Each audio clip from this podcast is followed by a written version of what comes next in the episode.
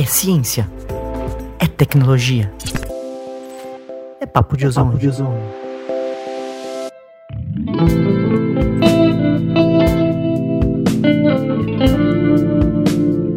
Olá, sejam muito bem-vindos ao Papo de Ozônio, primeiro podcast dedicado exclusivamente ao uso de ozônio em alimentos no Brasil. Eu sou Vanessa Valim e aqui comigo presencialmente está o Vivaldo Mazon, especialista do canal, e virtualmente o Luiz Fernando Matos, direto de Fortaleza. Hoje o papo vai ser sobre o uso de ozônio em cervejarias e eu peço para que vocês se apresentem antes do nosso bate-papo começar. Olá, meu nome é Vivaldo, sou administrador de empresas, especialista mestre em engenharia, sou fundador e diretor da Maiozone, uma empresa especializada em equipamentos de ozônio para a indústria de alimentos e sou cervejeiro artesanal e também sou vice-presidente da Abrozônio, que é a Associação Brasileira de Ozônio. Pessoal, meu nome é Luiz Fernando, sou engenheiro agrônomo e logo depois que eu formei, eu passei no processo de trainee para mestre cervejeiro na Ambev. Fiz o processo todo, dois anos no Brasil, depois eles me mandaram para a Bélgica, eu fiz o mestrado em cervejaria, né, Master of Science. É, terminei, voltei para o Brasil, ocupei aí é, a posição de gerente de produção de cervejas em uma das fábricas do grupo, né, da Ambev, onde eu trabalhei lá por sete anos. Depois eu saí, comecei a trabalhar com consultoria. Trabalhei para duas empresas de consultoria, uma multinacional, e aí eu montei uma empresa de consultoria, a Max Consulting, né? Fundei ela há 16 anos atrás.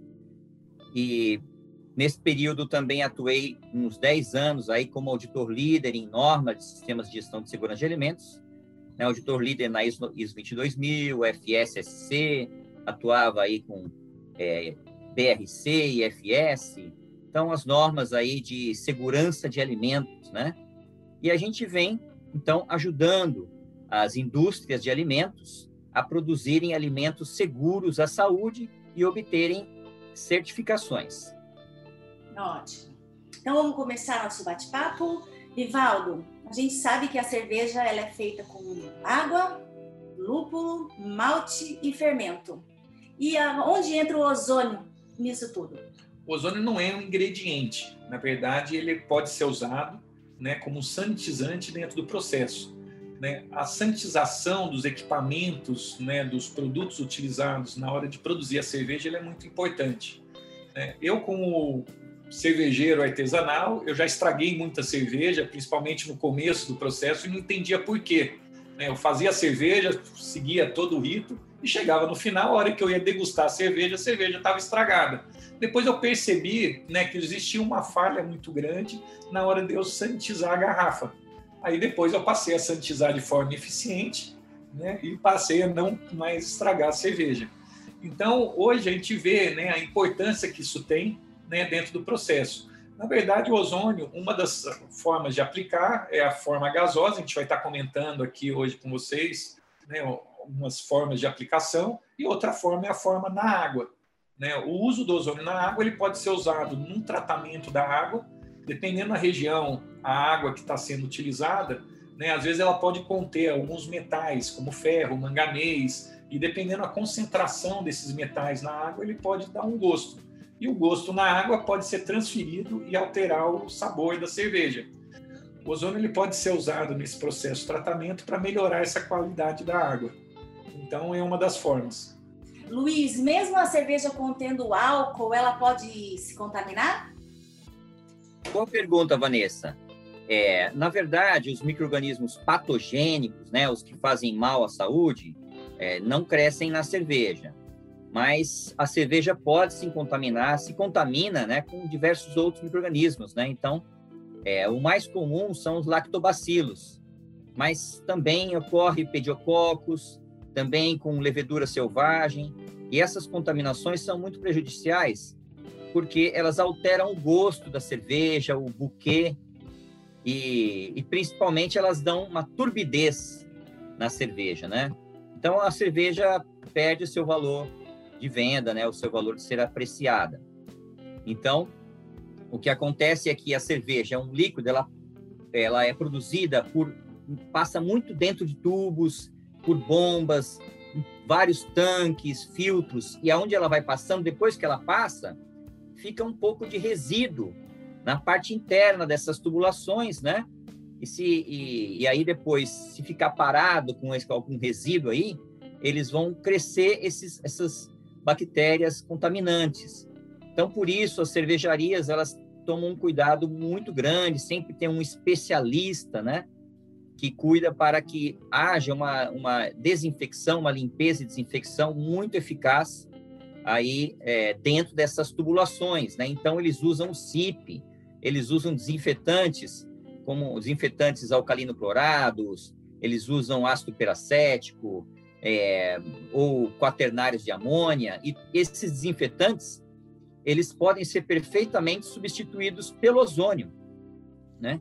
Porque é, o ozônio é mais eficaz, muito mais barato, porque uma grande dor de cabeça do, do cervejeiro é cuidar dessa parte de contaminação. Né? Então, se eu tenho um produto que ele é mais fortemente oxidante, desinfetante do que esses, e ele é mais barato, né? é uma vantagem gigante para cervejarias, ainda mais porque o ozônio ele é regulamentado, né? ele é aprovado pela Anvisa, aí pela portaria, a resolução de consolidação número 5 de 2017, que foi revogada agora em maio de 2021, pela portaria 888 sobre potabilidade de água, né? Então ele é usado aí para tratamento é, da água. E ele sendo um gás, né? O ozônio é um gás. Como é que ele é incorporado aí nesse processo? Ah, tá certo. Então, você precisa de dois equipamentos. Primeiro, um gerador de ozônio, né? Que vai pegar o, o, o oxigênio do ar e vai gerar o ozônio. Depois eu tenho que pegar outro equipamento que vai pegar esse gás e incorporar ele no líquido, né? Então, é, esse processo, quando o ozônio ele entra na água, no líquido, né? Ele é 26 mais vezes mais solúvel que o oxigênio, por exemplo, né?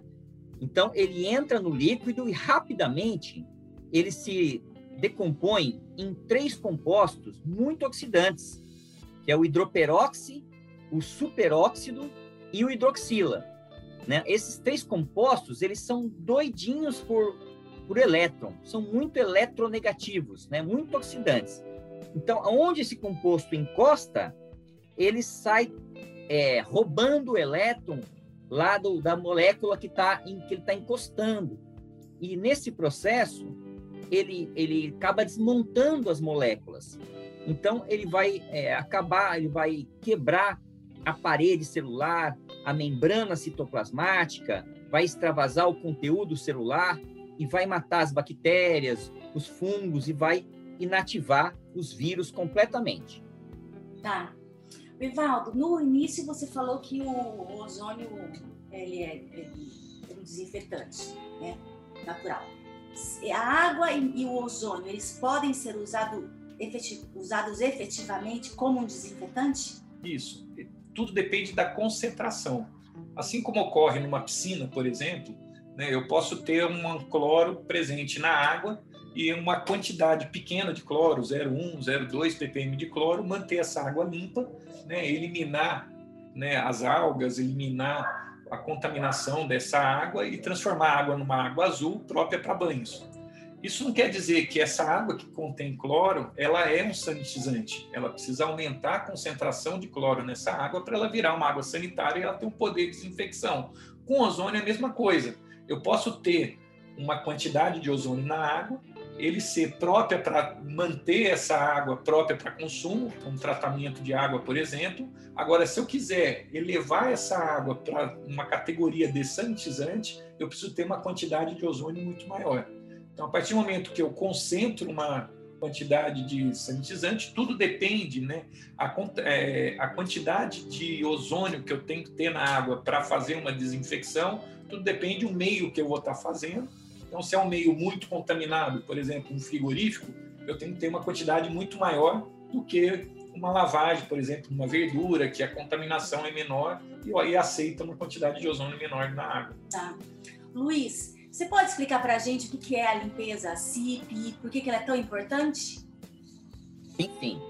Então, o SIP é um termo em inglês que significa Cleaning in Place, ou seja, limpeza no local. É, então, em vez das pessoas fazerem uma limpeza manual, você desmontar equipamento, entrar, escovar equipamento, limpar, não.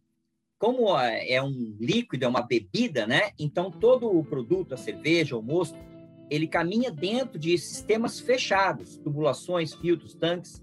Então, a limpeza SIP é uma solução desinfetante ou de limpeza antes, que ela faz o mesmo circuito que faz a cerveja, que faz o mosto, que faz a, o produto em cada etapa do processo. Então ele limpa por dentro, ele encosta em toda a superfície interna que passa a cerveja. E esse processo, é, ele é feito geralmente assim: você passou a cerveja, ficou aqueles resíduos, aí você entra com a solução de soda, uma solução alcalina muito forte e quente. Depois disso, você passa uma água para rinçar, para lavar. Aí vem a segunda solução, que é uma solução ácida, né? Que vai neutralizar a soda, geralmente ácido nítrico. Aí passa o ácido nítrico, depois vem a quarta etapa, que vai circular água de novo para limpar, rinçar, né? enxaguar esse ácido nítrico. E aí, então, vem a terceira solução, que é a solução desinfetante, por exemplo, um ácido peracético, Aí vai circular esse desinfetante em todo o sistema.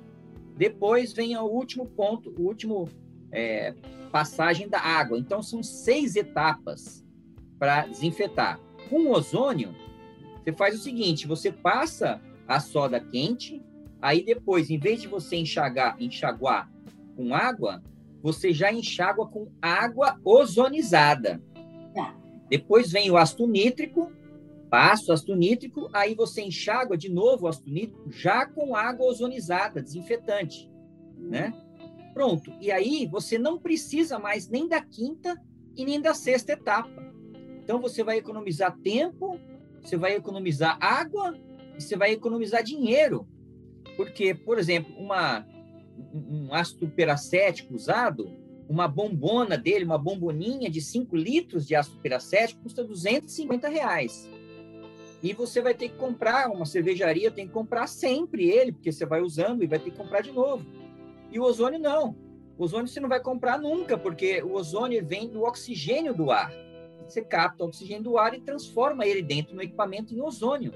Então, você nunca vai, vai precisar gastar dinheiro com ah, o desinfetante. Então, uma grande vantagem.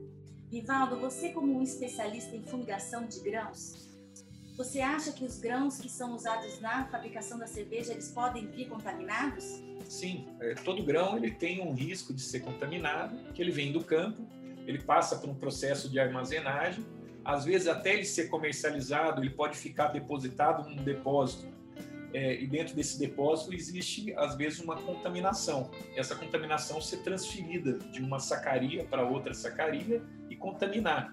Geralmente, as indústrias que comercializam grãos, eles fazem um tratamento. O tratamento tradicional de grãos, ele é feito com gás toxina, né? É, esse gás toxina, ele é um fosfeto de alumínio, que ele libera um gás, o produto fica armazenado um determinado tempo.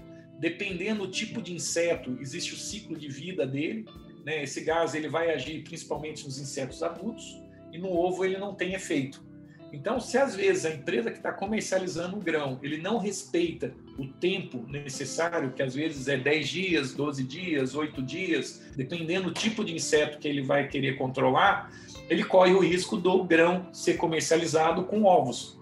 E esse ovo do inseto, ele está vivo, ele vai crescer, né? ele vai acabar virando um inseto adulto, e a hora que o consumidor vai consumir esse grão, ele acaba trazendo para dentro da empresa e contaminando o seu silo, contaminando o seu equipamento. E no caso do cervejeiro artesanal, ele pode também levar para casa e a hora que ele vai abrir e vai usar o grão, ele vai ver insetos vivos andando, coisa que não via antes. Tá. Então, além Complementando aí que o Vivaldo falou, essa questão do, do gás toxin, né, do fosfeto de alumínio. Então, só para ter uma noção, assim, uma garrafinha de gás toxin que você compra na internet custa 600 reais, uma garrafinha. Né? Então você nunca mais e você usa muitas garrafinhas porque geralmente são silos gigantes, né? Muitos grãos. Então, é, como ozônio você não vai comprar e nem vai precisar comprar nenhum outro substituto porque ele vem do ar. Então, imagina o tamanho da, da redução de custos que você vai obter. Nossa. Correto. É, na verdade, o ozônio ele já é usado há muitos anos nos Estados Unidos, né? Já no Brasil já existem estudos, né? Viçosa já desenvolve pesquisas, né? Dentro dessa área há mais de 25 anos. E dentro desses estudos já foi comprovado cientificamente que o ozônio ele é um excelente substituto ao gás fosfina. Então, além de eu conseguir controlar inseto né, de forma mais rápida. Para você ter uma noção, eu já fiz o tratamento com ozônio em silos de trigo, num, moinho, é, o, o trigo ainda continha casca, ele estava contaminado com tribólio, que é um inseto que afeta esse tipo de grão, e o que, que acontecia? Antes ele tratava com fosfina, ele gastava cerca de R$ 2.800 a cada vez que ele tratava esse silo. A gente conseguiu trazer esse custo para 50 reais com oxigênio em vez de demorar 14 dias fazendo expurgo, a gente conseguiu fazer em menor tempo, trazendo isso para seis horas de tratamento. Então, o que, que acontece? Além de eu não estar tá utilizando o, o veneno né, na hora, acaba muitas vezes ficando resíduo no produto. E esse resíduo ele está neutralizado, né? ele tem um, um, tempo de degradação, mas ele acaba ficando isso no produto, ele pode gerar gosto dependendo se eu pegar uma parte desse produto que contém o pó né? contém o pó do, desse veneno.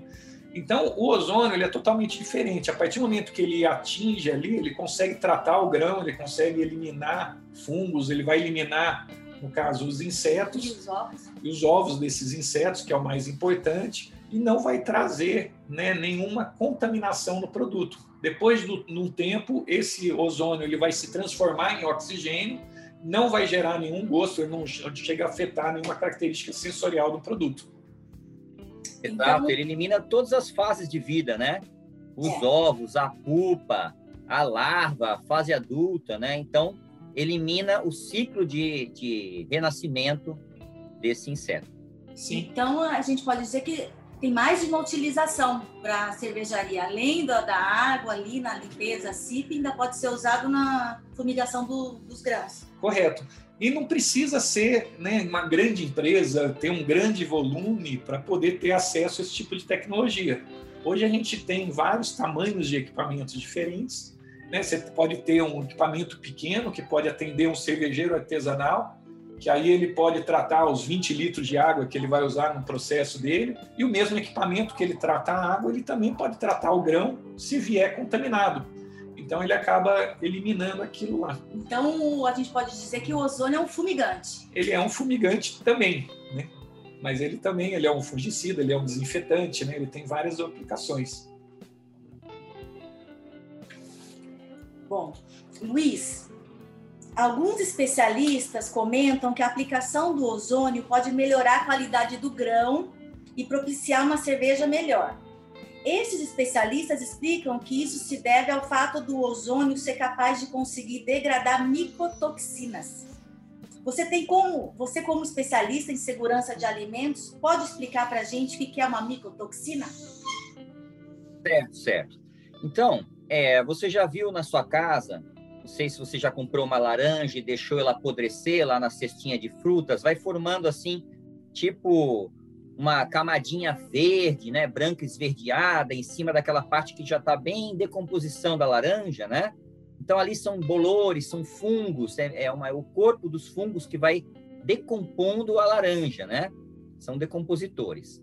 Então existe algum, alguns tipos desses fungos, desses bolores, que eles produzem uma substância química, uma toxina, um veneninho, né? Então são alguns fungos chamados toxigênicos. Então, por exemplo, o aspergillus é um desses, né? Ele produz aflatoxinas. É uma micotoxina, uma toxina de fungo, né? Então, essas toxinas, mesmo em pequeníssimas quantidades, elas são muito prejudiciais à saúde, né? Então, são cancerígenas. Então, por exemplo, essa aflatoxina, é, a legislação brasileira deixa no máximo 10 ppb, partes por bilhão, né, de alimento no alimento. E na já europeia, quatro, no máximo quatro partes por bilhão, né? No conjunto de todos os tipos de aflatoxinas. Então, é muito prejudicial esses tipos de, de, de toxinas, né? Então, tem a aflatoxina, tem a ocratoxina e tem o, o DOM, né? Que é o desoxina e valenol, né? São os principais, que vêm do aspergillus, que vêm do fusarium, né? Então, o, o ozônio, além dele matar esses fungos, ele também quebra a molécula da micotoxina. Né? Como ele é um, um doido por elétron, ele sai arrancando o elétron da molécula, ele vai desmontando a molécula da toxina. Então, reduz também as micotoxinas já, se elas já existirem, porque o problema da micotoxina, você fala, ah, mas eu vou matar com a pasteurização, com a temperatura depois. Tudo bem, você vai matar mesmo alguma bactéria se você pasteurizar ou esterilizar o seu alimento, sua bebida. Mas a toxina fica. E ah. esse que é o problema. Porque a toxina, ela é, quando ela é produzida, você pode até matar o fungo, que ela, o composto químico já está lá. E esse composto químico, por exemplo, uma aflatoxina, ela resiste acima de 200 graus. Né? É 223 graus que, que ela começa a se degradar termicamente. Então, se ela existir lá, é grande problema, porque na cervejaria você tem lá fermentação, maturação, é friozinho, depois lá, no, lá na pasteurização, aí vai no máximo a 140, né? Então, não chega nem perto da temperatura de degradação dessas micotoxinas. Então, por isso, é, é outra vantagem do ozônio, você mata o fungo e degrada a micotoxina. É claro que você depende da quantidade de micotoxina que você tem, né? Você é, vai degradar uma parte, se for menos, você vai degradar mais. Então, aí é um estudo mais específico da concentração e tempo de aplicação. É, em alguns produtos, né, que nem o café, né, a presença da micotoxina por um processo de armazenamento ruim, ele pode dar um gosto azedo, um gosto amargo, né, acabar alterando o gosto do café e fazendo ele perder a sua validade. E na cerveja também, como a gente busca a questão aromática, né, a questão da qualidade, né, porque para fazer uma cerveja boa, você não faz com um grão ruim. Para fazer uma cerveja boa, você tem que ter um grão de boa qualidade que vai conseguir fazer uma cerveja de boa qualidade, igual um churrasco. A gente tem que ter uma carne de boa qualidade, senão não tem churrasqueiro que faz milagre, né, Luiz? cerveja. Exatamente. Tudo de boa qualidade é, é fundamental. E sobre a lavagem, da, de equipamentos e de garrafas com ozônio. Como é que funciona esse, essa, esse processo? Então, o processo ele diferencia de, pela quantidade de garrafas que você quer higienizar. Então, geralmente, o que acontece? Existe um reservatório, que a gente chama de tanque de oxidação. Esse tanque ele pode fazer dentro de um balde, pode fazer num tambor, pode fazer numa caixa d'água, né? ou pode desenvolver um tanque próprio para isso o que, que, o, o que, que vai acontecer? Conforme o Luiz disse, né, existe um equipamento que vai incorporar o ozônio dentro dessa água. Então, esse equipamento ele retira a água dentro desse tanque, passa dentro desse equipamento, ele recebe o gás ozônio, ele incorpora dentro da água e devolve dentro do tanque. Então, existe uma recirculação dessa água em um sistema fechado, aonde, de acordo com o tempo que eu deixo ali na água, eu vou aumentando a dosagem. É a mesma coisa se eu tivesse colocando, né, basicamente eu estou colocando gramas de ozônio em cima de um volume de água. De acordo de quantas gramas eu coloquei para tantos litros, né, eu vou ter uma concentração. E a partir de uma determinada concentração, essa água já passa a ser sanitizante. Então, na hora de eu rinçar uma garrafa, né, rinçar um equipamento, em vez de eu pulverizar um álcool 70, por exemplo, eu posso pulverizar uma água ozonizada e ela vai fazer esse processo de desinfecção. Luiz, e é possível usar o ozônio também na pasteurização da cerveja? Sim. Então, a pasteurização é um processo normalmente utilizado através da aplicação de calor, né, para matar microorganismos. Então, é, a pasteurização é um processo muito exato e muito calculado especificamente. Qual é a temperatura exata que tem que chegar e o tempo exato que a bebida, o alimento tem que ficar exposto a essa temperatura para reduzir a carga microbiana dele, né? Então, é, da mesma forma que você faz um cálculo bastante complexo dessa, desse binômio tempo-temperatura na pasteurização térmica, é a mesma coisa que precisa ser feito para o ozônio, né? Então, a gente tem que fazer testes para encontrar qual que é a concentração do ozônio, qual que é o tempo de aplicação que você vai precisar para cada tipo de bebida, para cada tipo de alimento, que ele vai conseguir reduzir a carga orgânica na quantidade que você quer. Né? Então. O processo da água, né, Luiz? É, quando a gente aplica ozônio na água, a gente quer desinfetar a água. Quando a gente aplica ozônio na cerveja, eu estou também matando os micro-organismos presentes na cerveja.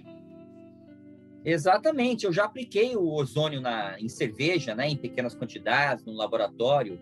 Aqui fiz uma pasteurização não térmica, uma pasteurização com ozônio da cerveja. O Vivaldo também já fez vários testes aí em, em Campinas, não foi, Vivaldo? Sim, inclusive eu já estraguei cerveja, porque eu exagerei também na dose, né? Achei que o tempo ter bastante era muito bom, e depois eu vi que o bastante também ele acaba exagerando e eu acabo é, transferindo um gosto não desejado na cerveja. A gente sabe, né, que o, a cerveja e o chopp, né, basicamente o processo de produção é igual. O que diferencia um para o outro é que a cerveja ela passou por um processo de pasteurização e ela vai durar dentro da cervejaria, ela vai conseguir engarrafar e vender e ter uma validade aí de seis meses, um ano né, no produto engarrafado. O chopp ele é o mesmo processo de fabricação, a única diferença é que ele não passou por esse processo de pasteurização. Então, a gente sabe que quando a gente passa um, um, produto por pasteurização, a gente pode alterar o gosto desse produto. E quando você toma o chopp e toma cerveja, você nota que ele é diferente, né? Então, você acaba tendo o benefício da redução do microorganismo, mas você acaba tendo uma perda né, de sabor, de aroma, né, em função desse processo. Ah, Exatamente, Vivaldo, é isso mesmo, né? Existe uma preferência do consumidor pelo chopp, que é a cerveja chamada crua, né? Porque a cerveja pasteurizada, nos processos antigos de pasteurização, que ela ficava lá uma hora a 60 graus, você tinha uma alteração do gosto, que ela começava a ficar com gosto de cozida, né? São compostos carbonilados que se formam. Né? Hoje é a flash pasteurização, em que você leva a temperatura muito mais alta do que 60 por muito menos tempo. Em vez de uma hora, são segundos. Né? Então, aí você é, mata a bactéria sem alterar tanto o gosto da cerveja. Mesmo assim, altera um pouco o gosto da cerveja. Então, com ozônio, não terá esse efeito dessa alteração de gosto. Uma vez um cervejeiro artesanal, é, desculpa, profissional, né? Eu estava falando com um cervejeiro profissional de uma cervejaria, ele falou: não, mas eu aplicar o ozônio na cerveja, eu vou alterar o gosto. Mas a pasteurização térmica altera o gosto, né? Então aí é questão de balancear. Então, dependendo da concentração, é, o grande desafio né, de, dentro do processo é saber como dosar. Né? Não existe fórmula pronta. Quem sabe fazer isso não quer contar para o concorrente, né, quer ter o benefício próprio. Então, muitas vezes a empresa tem que, ou a pessoa que quer aplicar, ela tem que fazer esse teste, né, fazer essa validação, aprender por si só, ou pagar alguém para desenvolver. Exatamente. Então, assim, em resumo, é, parece ser, vamos dizer, uma coisa simples, né? esse processo de desinfecção com o ozônio. E a gente pode dizer que é só comprar um gerador e, e funcionou? Hum, quase isso, né? não, não, não, é, se fosse tão é fácil, assim, né? Usando, né? É, na verdade, não adianta eu, conforme eu disse, não adianta você colocar o ozônio e sem controlar essa quantidade de ozônio. Né? Então, você tem que muitas vezes desenvolver esse processo. Você testa uma vez, analisa, né, vê se deu certo, testa outra, que nem fazer cerveja. Você testa o ingrediente, né, vê se aumenta, você diminui até a hora que você acha a sua receita. Né? Isso funciona tanto para uma indústria como uma, uma, empresa como um cervejeiro artesanal, né? uma empresa de menor capacidade. E para isso, né, a gente tem um processo, o Luiz vai poder explicar melhor, né, que é possível fazer um processo de validação. Né? Luiz, você pode explicar melhor aí como é que funciona o processo de validação? Sim, Vivaldo. Então, como consultor né, de indústrias de alimentos, eu estou acostumado a fazer esses testes, né? E esses relatórios de validação aí para os nossos clientes já nos últimos 16 anos, né? Porque essa validação é um requisito obrigatório para as indústrias que buscam a certificação ISO 22000, FSSC 22000, BRC e FS. Então, essa validação, o que, que é isso? É, são testes repetidos e controlados, né? Então, que você vai reduzir a, é, a carga microbiana. Então, você testa quanto tinha de carga microbiana antes da aplicação do ozônio e quanto teve depois. E aí você vai fazendo aplicações de mais tempo, menos tempo, mais concentração, menos concentração, com uma forma de aplicar o ozônio diferente de outras. Tem várias tecnologias, várias máquinas, vários processos. Aí, então você vai testando até chegar é, num resultado que vai reduzir a quantidade de bactérias que você quer. Então, por exemplo, o FDA ele, ele exige uma redução de 5 logs, né?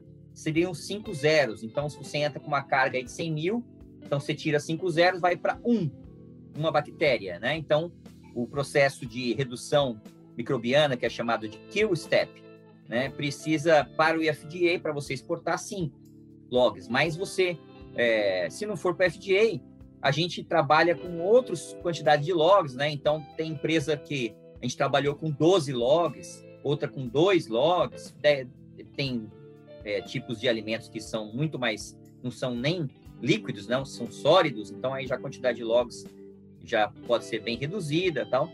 Mas a gente faz os testes e aí faz a, a análise de é, contaminação antes e depois em laboratórios acreditados, né, 17025, para que você tenha um resultado confiável e para você fazer um relatório que seja irrefutável, um relatório tecnicamente embasado falando que naquela condição, naquela concentração, naquele tempo, a redução mínima é de X logs.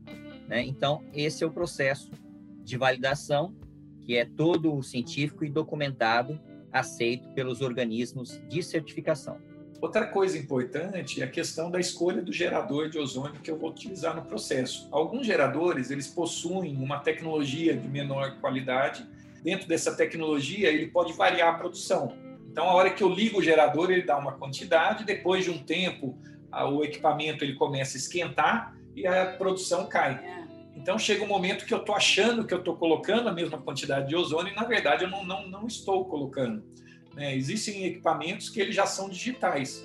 Né? A Maiozone fabrica esses equipamentos, aonde a gente consegue escolher exatamente a dosagem que eu quero. Então, se eu quero 40 miligramas por litro, eu quero 35 miligramas por litro, né, o equipamento ele tem uma precisão e ele vai dosar exatamente a quantidade que eu preciso para o meu processo que foi validado. Entendi. E a, e a respeito de legislação, como é que está a legislação nessa área sobre o uso do ozônio? Ah, sim. É, então, muita gente fala assim, sim, mas você não pode respirar o gás ozônio. Sim, é verdade. Então, a NR15, é uma legislação do Ministério do Trabalho do Brasil, né, que ela coloca o limite máximo de exposição de pessoas ao gás ozônio, ao gás, de 0,08 ppm, né, durante oito horas, o tempo do trabalho. Então, é, realmente é importante você usar um equipamento em que ou o ozônio você colocou ele todo dentro da água, né, ou você, se for colocar no ambiente de gás aberto, não ter pessoas para poder ter a concentração suficiente para eliminar os, as bactérias. É. Então, se for um ambiente com pessoas, no máximo 0,08 ppm. Mas isso tudo já é conhecido, né, por nós e a gente aplica a tecnologia sempre de forma a respeitar e controlar essas, essa concentração para não causar nenhum mal a nenhum operador de fábrica, nem que tiver ali operando. É muito seguro o processo. É, outro ponto importante também é a legislação que trata do uso do ozônio na água, ela já é regulamentada, como o Luiz falou, a portaria 888 já regulamenta, a Anvisa já autoriza o uso do ozônio para tratamento de água, para potabilidade, para consumo humano. Existe a outra legislação, que é o Ministério da Agricultura, a Instrução Normativa 18, que regulamenta o uso do ozônio em alimentos, inclusive em alimentos orgânicos, aonde você, quando a gente pega um produto orgânico, a gente não pode aplicar quase nada, né? Porque o Ele que perde. faz o alimento ser orgânico é ele ser natural, né? Ele manter todas as ca- características que ele tem originais do produto. Qualquer coisa que você vai colocar no alimento orgânico e você altera essa característica que já é natural dele, né? Você deixou de De ser ter o orgânico. orgânico. O ozônio, ele está dentro de uma lista né, negativa né, do, do Ministério da Agricultura, onde ele permite né, o uso dessa tecnologia, porque ele vai agir ali no produto e ele não vai alterar a característica do produto. Então, se eu posso utilizar o ozônio num produto orgânico, eu também posso utilizar um produto num produto não orgânico. Se ele não tem risco para o produto orgânico, também ele não tem risco para o produto não orgânico. Então, através disso, né, é, não existe ainda uma legislação clara né, de aplicação de ozônio em, em produtos industrializados, né? O- mas não existe nada que proíbe essa aplicação. Quando a gente fala de aplicação em produtos industrializados, ele entra numa, é, num entendimento que no Brasil é, a atmosfera modificada, que é o que o ar que presente na nossa atmosfera, existe vários gases. Quando você pega um determinado gás e você aumenta a participação, a gente chama de atmosfera modificada. Então, quando a gente aplica o ozônio, a gente está fazendo exatamente uma atmosfera modificada. Eu estou modificando e estou expondo o produto nessa atmosfera. No Brasil não existe RDC que regulamenta a atmosfera modificada para CO2, para nitrogênio e também para o ozônio. Então, ele também, é, devido a isso, né, mas isso a gente vem trabalhando, né, a Abrozônio a gente vem tentando, junto aos órgãos, né, junto à Anvisa, junto ao Ministério da Agricultura, de ampliar outras legislações, porque ainda existe um, um entendimento ainda por parte da sociedade que se não tem lei não pode fazer. Na verdade é exatamente o contrário. Se não tem nenhuma lei que proíbe, você pode realmente fazer. Então, se qualquer produtor de cerveja quiser começar um processo, não vai ter nenhum entrave legal. Sim, não existe nenhum entrave legal. O que o importante, como o Luiz falou, é a questão de segurança. Né? Se eu vou fazer um processo dentro de um tanque, eu tenho que garantir que o gás que não vai ser incorporado dentro da água, não vai ser incorporado dentro da cerveja, ele não seja respirado pelas pessoas que estão dentro do local. E para isso é importante escolher realmente o parceiro, né, a empresa que vai estar ajudando dentro desse processo de implantação. Bom, Só completando que na, IN, na IN8 lá, é, o ozônio ele está na lista positiva, ou seja, ele é um dos permitidos como agente para ser usado diretamente em contato com os alimentos orgânicos. ó, excelente. Bom, a gente está chegando ao final aqui do nosso bate-papo. Vocês querem fazer alguma consideração? Luiz, Vivaldo? Ah, por mim, eu, assim, na minha opinião, é, o ozônio para mim é uma das maiores inovações de maior potencial de ganho mesmo que se apresenta à indústria de alimentos hoje em dia, né?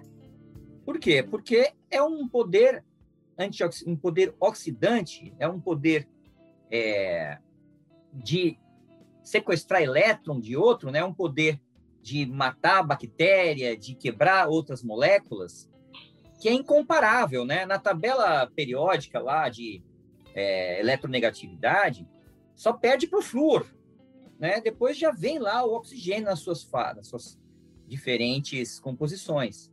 Então, ele, ele vai ajudar demais é, a você fazer processos aí de desinfecção e ele tem um custo reduzido e uma ausência de resíduos.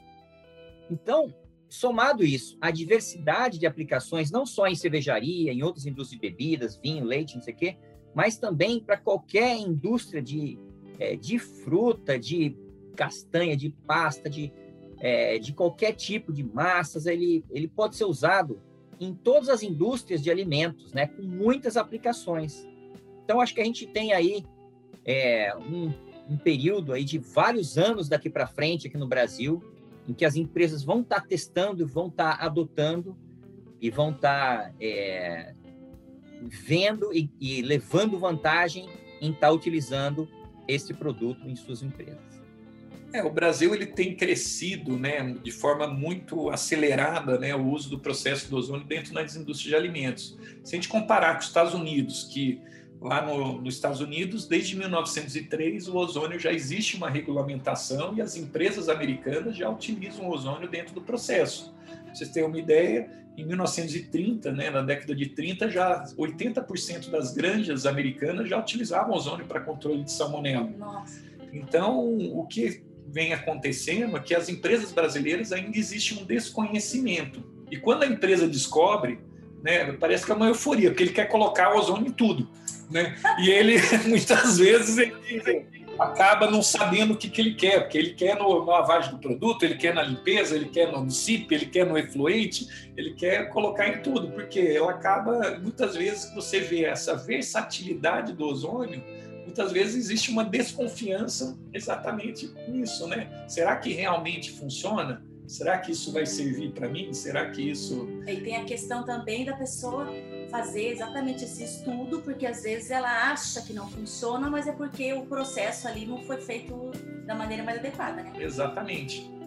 Então, uh, eu gostaria de agradecer né, a nossa audiência, né, agradecer a participação do Luiz. Né, então, chegando... Valeu, Vivaldo. Valeu. Vanessa. Obrigado também pela Obrigado, oportunidade de estar com vocês, de debater, né? Trazer informações interessantes aí para a comunidade industrial de alimentos brasileira.